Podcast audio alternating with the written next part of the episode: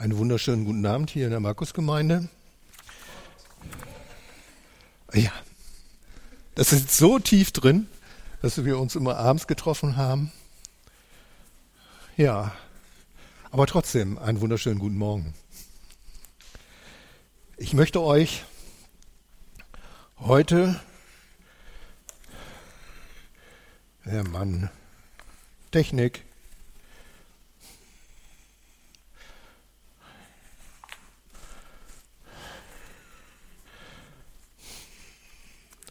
Ja, ich habe euch heute ein, eine Predigt mitgebracht. Und zwar handelt die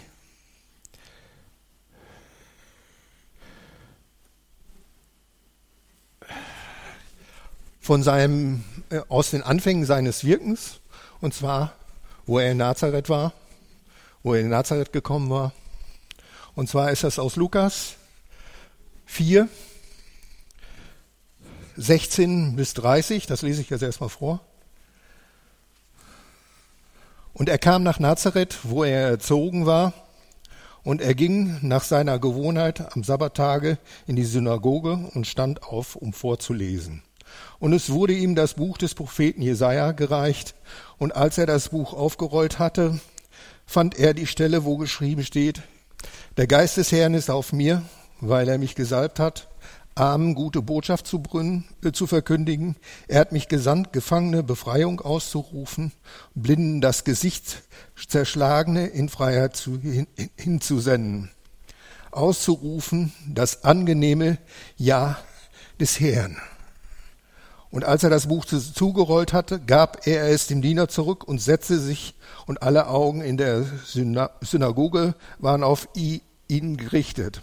Er aber fing an, zu ihnen zu sagen, heute ist diese Schrift vor euren Ohren erfüllt. Und alle gaben ihm Zeugnis und verwunderten sich über die Worte der Gnade, die aus seinem Munde hervorgingen. Und sie sprachen, ist dies nicht der Sohn Josefs? Und er sprach zu ihnen, ihr werdet allerdings dieses Sprichwort zu mir sagen, Arzt, heile dich selbst. Alles, was wir gehört haben, dass es in Kapernaum geschehen sei, tue auch hier in deiner Vaterstadt. Er sprach aber, wahrlich, ich sage euch, dass kein Prophet in seiner Vaterstadt angenehm ist. In Wahrheit aber sage ich euch, viele Witwen waren in den Tagen Elias in Israel, als der Himmel drei Jahre und sechs Monate verschlossen war, so dass eine große Hungersnot über das ganze Land kam. Und zu keiner von ihnen wurde Elias gesandt, als nach Serefa in Sidonia zu, einer Witwe, zu einem Weibe einer Witwe. Und viele Aussätzige waren zur Zeit des Propheten Elia in Israel. Und keiner von ihnen wurde gereinigt, als nur Naeman, der Syrer. Und alle wurden von Wut erfüllt in der Synagoge, als sie dies hörten. Und sie standen auf und stießen ihn zur Stadt hinaus und führten ihn an den Rand des Berges, auf welchen ihre Stadt erbaut war, um ihn so hinabzustürzen. Und er, er aber äh, ging durch ihre Mitte hindurch hinweg. Ich möchte mit euch beten. Ja, Herr Jesus, wir danken dir für dein Wort, Herr. Wir danken dir, dass du der uns dein Wort gegeben hast, Herr, dass wir daraus schöpfen dürfen, Herr, dass du uns immer wieder zeigst, wo wir stehen, Herr, dass du uns immer wieder neu die äh, Linie gibst, Herr, wie wir gehen sollen, Herr, dass du uns den Weg weißt. Amen. Ja, wenn man so in seine Heimatstadt kommt, wo man aufgewachsen ist, und ist plötzlich ein ganz anderer, dann kommt das immer zu Schwierigkeiten. Und die Menschen reagieren mit Unverständnis, so wie hier auch Jesus. Jesus war in, in der Stadt gewesen, seine äh, Eltern haben da gelebt, sie hatten sich da zurückgezogen, weil sie äh, in Ruhe leben wollten und äh, abseits von Herodes, der ja hinter dem Kind her gewesen ist, hinter Jesus.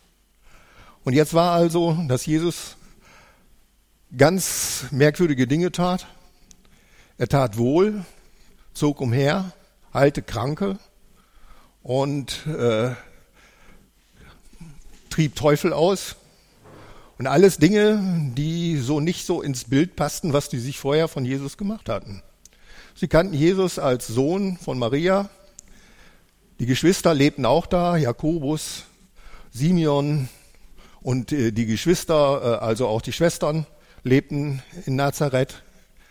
Und so waren sie erstmal verwundert, was ist jetzt mit dem Menschen passiert.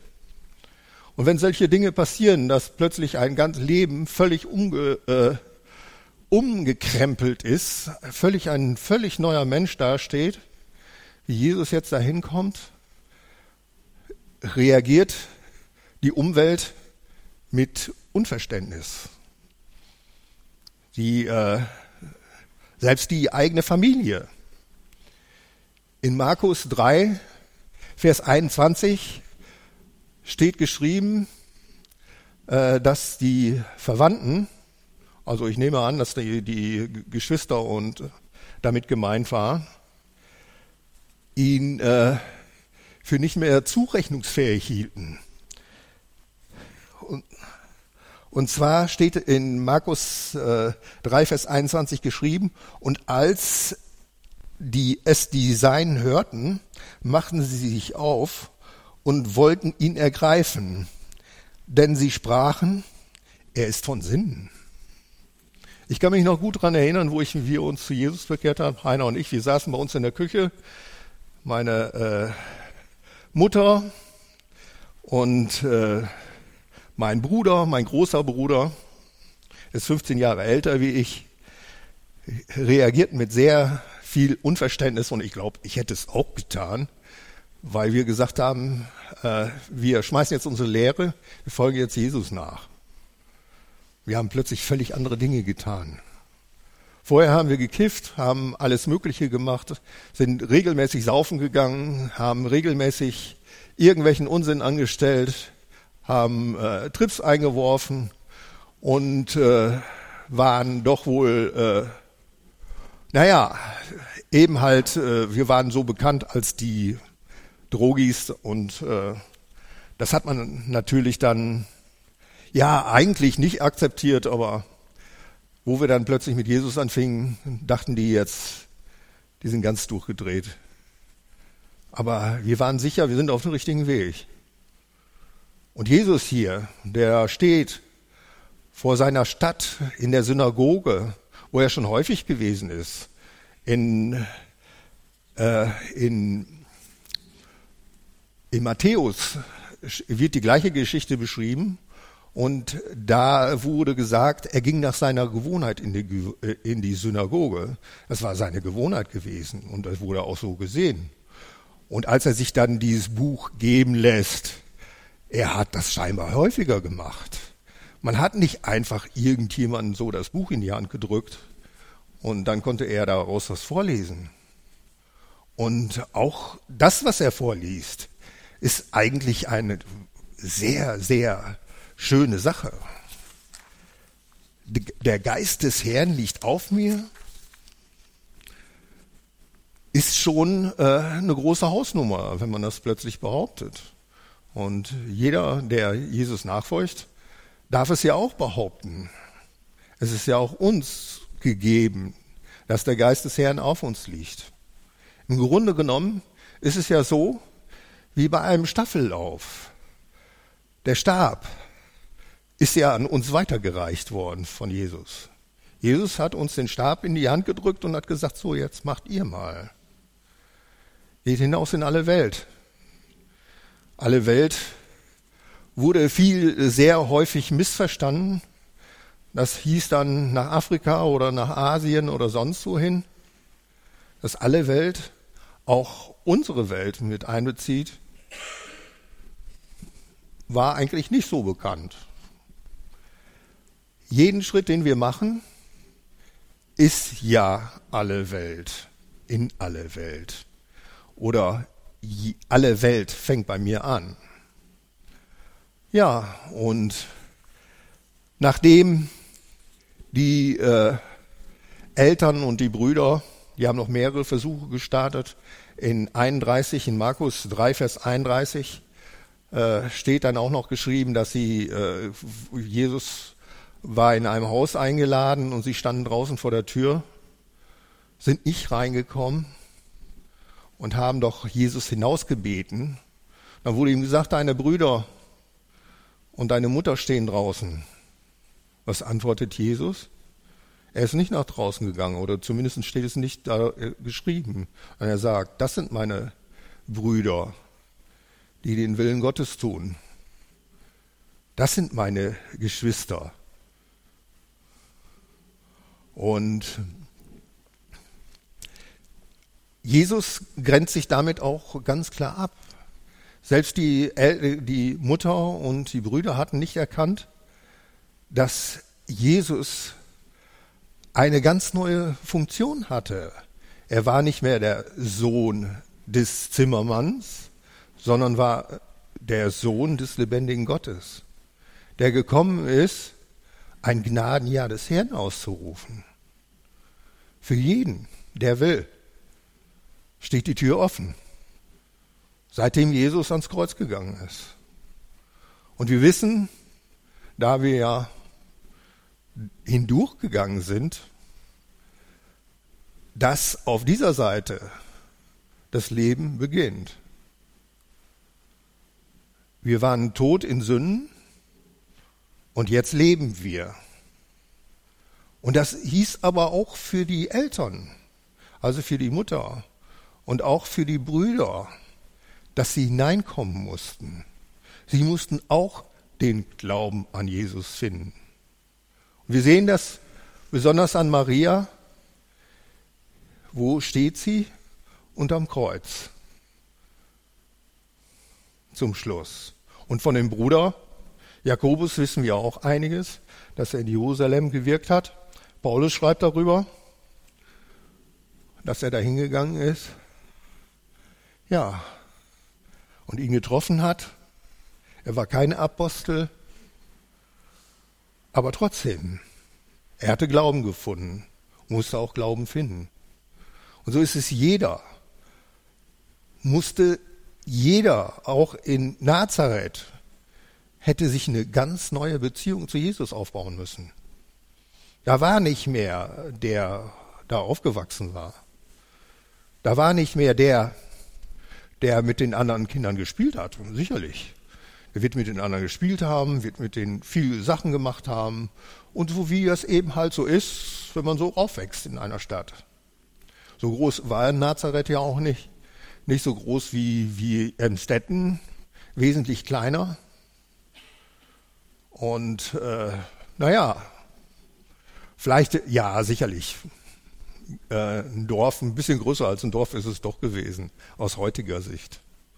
Ja, und die Menschen sind da natürlich nicht darauf vorbereitet. Und das Erste, was sie machen, sie greifen Jesus an. Sie gehen auf Jesus los. Sie wollen ihn sogar töten, Bärchen unterstürzen. Was muss das für ein Hass gewesen sein? Aber woher kommt dieser Hass? Diesen, auf diesen Hass treffen wir ja auch, oder wir sehen ihn wenigstens. Wir sehen ihn in den Ländern, wo Christen verfolgt werden, wo die äh, ja getötet werden.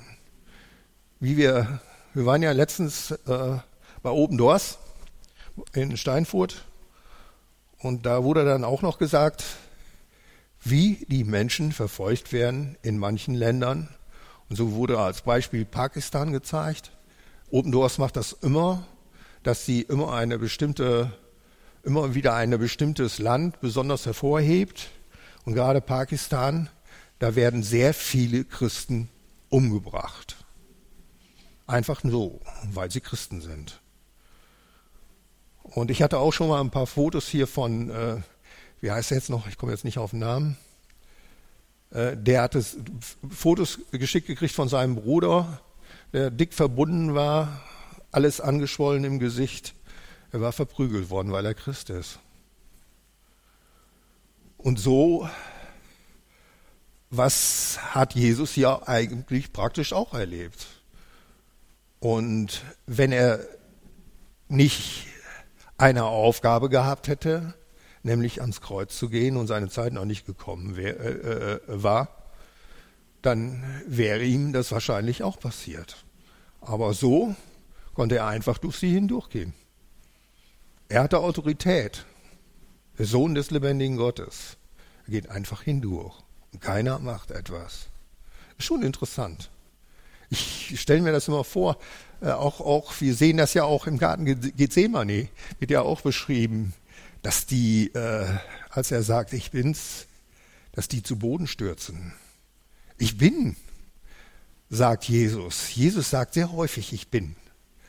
Bin das Licht der Welt. Ich bin der Weinstock und ihr seid die Reben. Ich bin. Ich bin ist etwas, was aus dem Alten Testament im zweiten Mose begegnet. Mose hat eine Erscheinung in dem brennenden Dornbusch vom Herrn, vom Vater im Himmel.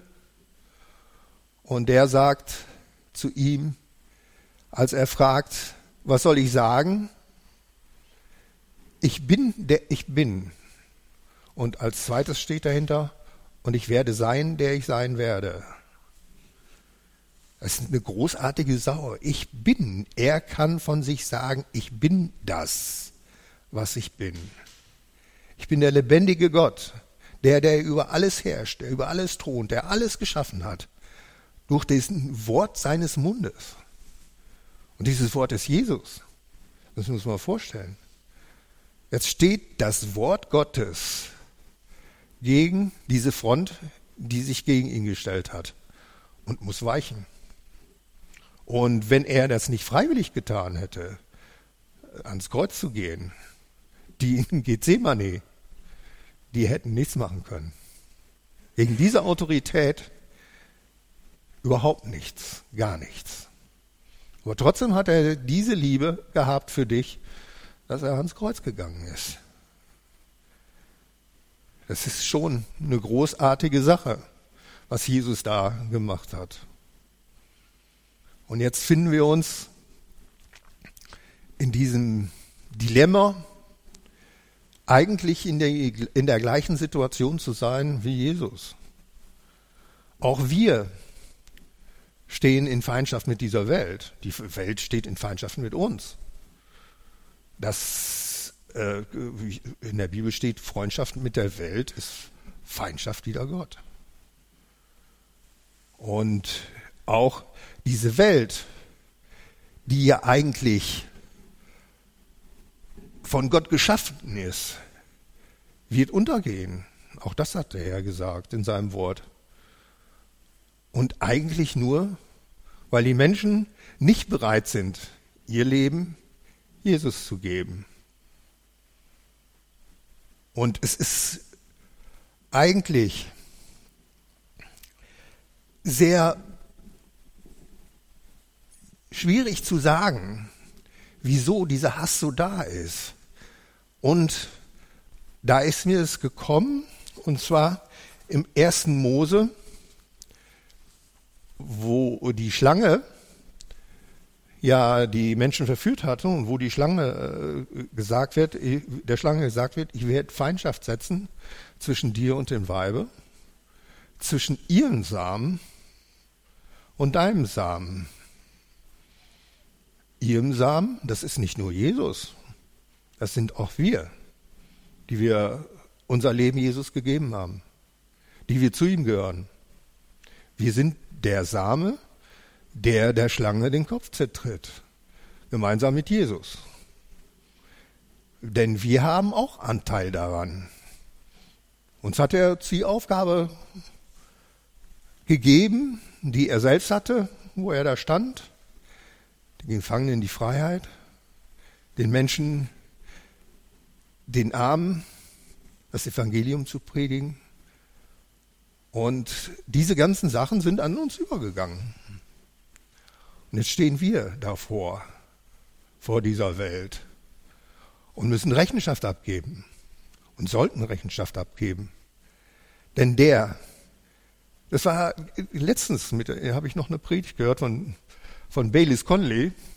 Und da hat er gesagt, eigentlich Selbst der beste Freund, den du hast, und der nicht an Jesus glaubt und nicht den, mit dem Sohn Gottes reinen Tisch gemacht hat, ist ein Feind Gottes.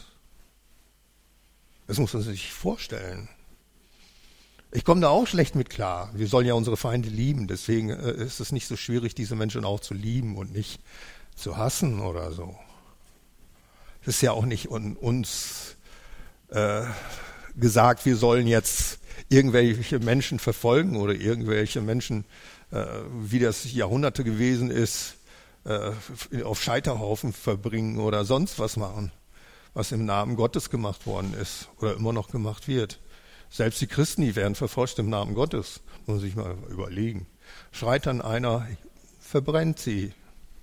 Dabei hat Jesus das einfach klar gemacht. Er hat gesagt, die, äh, er hat gesagt, dass der Teufel, der ein Menschenmörder ist von Anfang, Darum kann man diese Taten ganz klar zuordnen. Er hatte gesagt, nur der hat Interesse daran, Menschen zu töten. Gott hat kein Interesse daran, irgendeinen Menschen zu töten, sondern er möchte, dass sie gerettet werden. Er möchte, dass alle Menschen gerettet werden. So weit geht er. Er weiß, dass es nicht geht, weil die Menschen sich gegen ihn entscheiden. Denn er hat den Menschen mit freien Willen erschaffen. Und das ist eine ganz, ganz wichtige Sache. Das ist mir gerade in letzter Zeit nochmal richtig klar geworden, dass Gott niemals über den freien Willen eines Menschen hinweggeht. Er hat ihn damit, er hat ihm den freien Willen zugesprochen und wird diesen freien Willen achten. Das ist auch, hat auch mit dem Atem zu tun, den Gott den Menschen einhaucht und ihn damit zu einer lebendigen Seele macht. Ja, das macht uns aus. Das ist dieser Atem Gottes. Und da wir durch die Sünde im Paradies eigentlich die Möglichkeit verloren hatten, uns frei zu entscheiden. Wir hatten nicht mehr die Möglichkeit zu sagen, wir stehen jetzt auf Gottes Seite oder sonst irgendwie was. Wir standen auf der Seite der Finsternis. Und erst durch Jesus, der das Licht der Welt ist, kam wieder Licht in unser Leben hinein. Wir sahen plötzlich, wir haben da früher drüber weggesehen, also ich zumindest. Ich weiß noch, ich bin ja katholisch erzogen worden. Wenn ich dann zur Beichte ging, ich wusste wohl, was ich gemacht hatte. Aber da habe ich doch nie erzählt, habe ich doch nicht gebeichtet. Da musste doch keiner wissen. Und selbst der Priester nicht. Oder ich weiß auf jeden Fall, das äh, ist auf jeden Fall nicht so vorgekommen. Man hat immer das andere gesagt, ich habe gelogen. Das hat ja jeder. Und äh, dafür kriegte man dann irgendwie ein paar, oder war ungehorsam den Eltern gegenüber, äh, ja, und das hat man dann eben gebeichtet. Aber wenn man sich im Lichte Gottes sieht und plötzlich die ganze, den ganzen Wust an Sünden sieht, die man eigentlich vor sich und mit sich schleppt und mit sich getragen hatte, und dann im Lichte Gottes vor Gott steht, da fühlt man sich so elend. Und ich muss immer noch daran denken, und das muss ich immer wieder sagen, ich hatte, ich sehe es als Gnade an. Ich hatte mal einen Traum, wo ich vor dem Gericht Gottes stand. Ich war ziemlich abgedröhnt zu der Zeit. Also mir ging es nicht so gut, muss ich ehrlich sagen. Und dann stand ich da vor Gericht, in meinen zerfetzten Kleidern, in meinen schmutzigen Kleidern.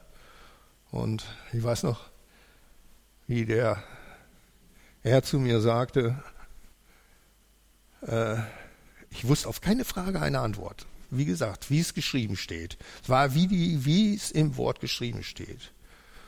Und er fragte mich, und jetzt?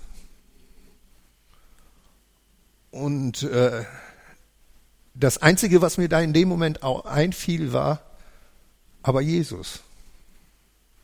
Und dann wurde ich wach. Und dann äh, habe ich, ich habe damals noch mit einem Freund zusammen gewohnt, den habe ich dann gesagt, du, eins darf uns nie passieren. Wir dürfen uns niemals trennen lassen von der Liebe, die in Jesus ist. Das darf nie von uns entfernt sein oder weichen.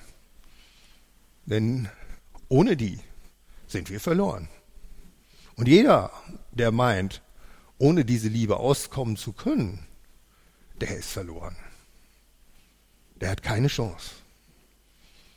Denn alles das, was uns und unser Leben ausmacht, ist die Liebe Gottes, die in uns wirksam wird.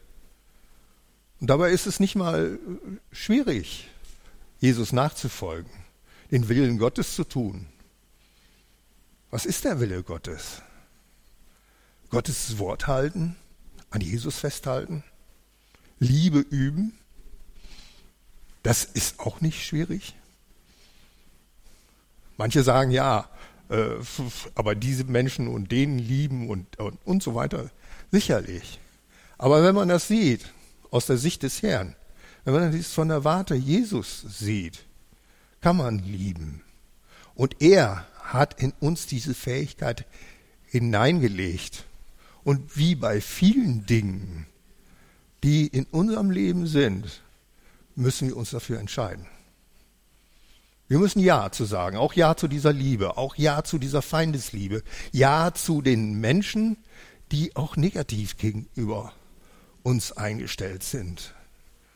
Seine Freunde zu lieben, seine Kinder zu lieben, seine Hausgenossen zu lieben, ist nicht so schwierig, sagen wir es mal so, doch manchmal schon.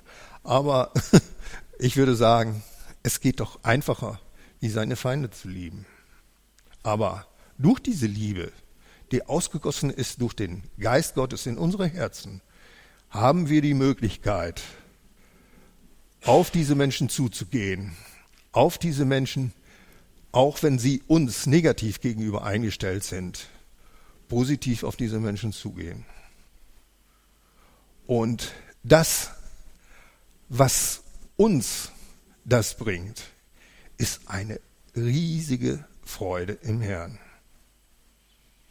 Und das ist das Schönste. Freude. Freude, die mit normalen Dingen gar nicht zu messen sind. Ich weiß noch genau, wie ich einmal so eine Straße entlang ging. Ich war im Krankenhaus, bin da oben runtergegangen und der Herr mir was zeigte und ich vor Freude, äh, äh, äh ich habe mich nur nicht getraut, so richtig Überschlag machen wollte. So, so groß war die Freude in mir, weil man diese Nähe Gottes so gespürt hat. Und auch heute noch. Der Herr ist mit mir, der geht mit mir und ich kann mich jeden Tag aufs Neue darauf freuen, was der Herr mit mir vorhat. Ich weiß zwar, dieses Jahr ist nicht so besonders gut angefangen, aber das muss ja nicht so enden. Und ich will aufhören, einfach negativ zu denken, negativ äh, alles zu. Es heißt ja, unsere Zunge kann uns eine ganze Menge versauen. Unsere Zunge kann uns ja wirklich alles Mögliche versauen. Wenn wir von vornherein reden, äh, ja, das ist ja schlecht und das tut's ja alles nicht und der Herr macht ja nichts und dieses und jenes, dann wird es auch so sein. Das liegt in der Gewalt der Zunge, sagt das Wort Gottes. Ja, und so bleibt mir zum Schluss auch nur noch zu sagen, dass wenn wir das tun, was der Herr von uns will, dann wird uns eins ganz bewusst sein und bewusst werden, dass es auf eines ankommt, auf Jesus. Denn es ist Jesus. Jesus allein. Ehre sei Gott in der Höhe. Halleluja. Amen.